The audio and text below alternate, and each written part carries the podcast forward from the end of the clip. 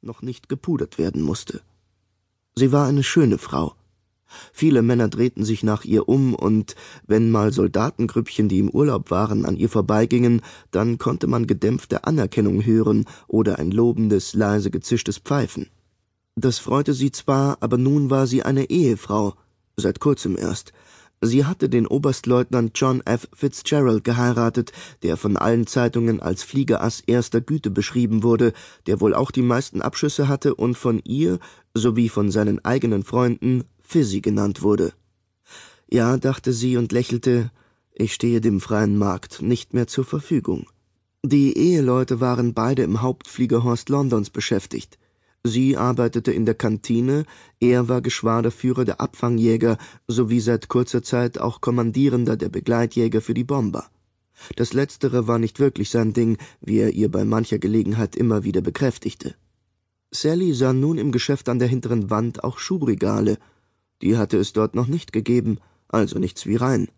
Sie hatte eine klare Vorstellung von den Schuhen, die sie kaufen wollte, fand sie und probierte sie an – es waren flache, elegante Schuhe, geschnitten wie die von Bally, sie hatten dünne Kreppsohlen und schimmerten schwarz.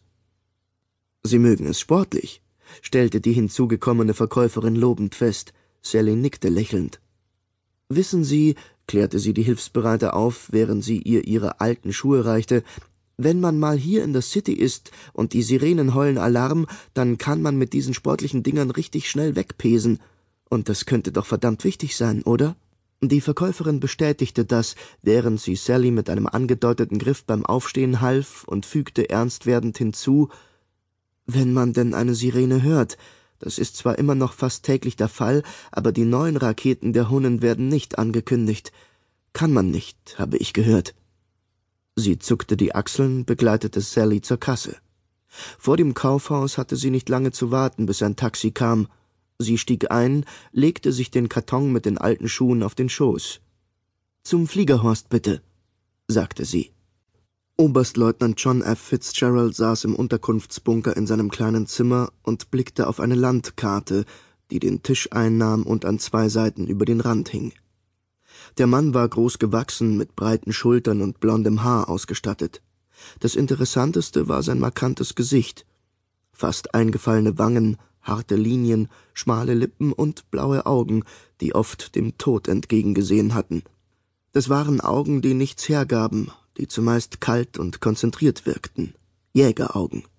Der fensterlose Raum war nur durch eine Lampe unter der recht niedrigen Decke erleuchtet, und er, Fizzy, wurde er von seinen Freunden genannt, hatte die Glasscheibe darunter entfernt. Nun schien sie ein wenig heller, fand er, aber vielleicht war das auch nur Einbildung. Die Landkarte zeigte Deutschland.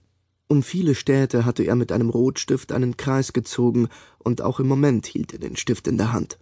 Dann sah er, was er suchte, zog sorgsam einen Kreis um die Stadt. Die hieß Braunschweig, und dorthin hatte er mit seinen Jägern den Begleitschutz der Bomber gestellt. Das war vor zwei Tagen gewesen. Die Teilnehmer an diesem Zerstörungsflug hatten drei Tage Urlaub bekommen. Offiziell hieß es wegen des großen Erfolges, aber Fizzy wusste es besser. Die Piloten, ob die der Bomber oder der Jäger, waren seelisch strapaziert. So ein Angriff hinterließ Narben auf der Seele, denn die Piloten wussten natürlich, was sie angerichtet hatten, wenn sie nach unten schauten. Niemand vergaß den Anblick der Ruinen und der rasend dahinfegenden Feuerwalze. Hinzu kamen die Verluste an den eigenen Piloten. Das waren Kameraden oder Freunde gewesen, und die hatten zumeist Familien und natürlich Freunde gehabt. Fitzgerald faltete die Karte zusammen, seufzte, steckte sie zwischen Bücher, die in dem kleinen Regal an der Wand standen. Das waren Bände von gehobener Belletristik, ein paar Kriminalromane von Chandler, zwei Bücher, die von Psychologie handelten, ein dickes, das wichtige Philosophen hieß, und dann gab es da vier dünne Lehrbücher, die deutsche Sprache, Band eins bis vier.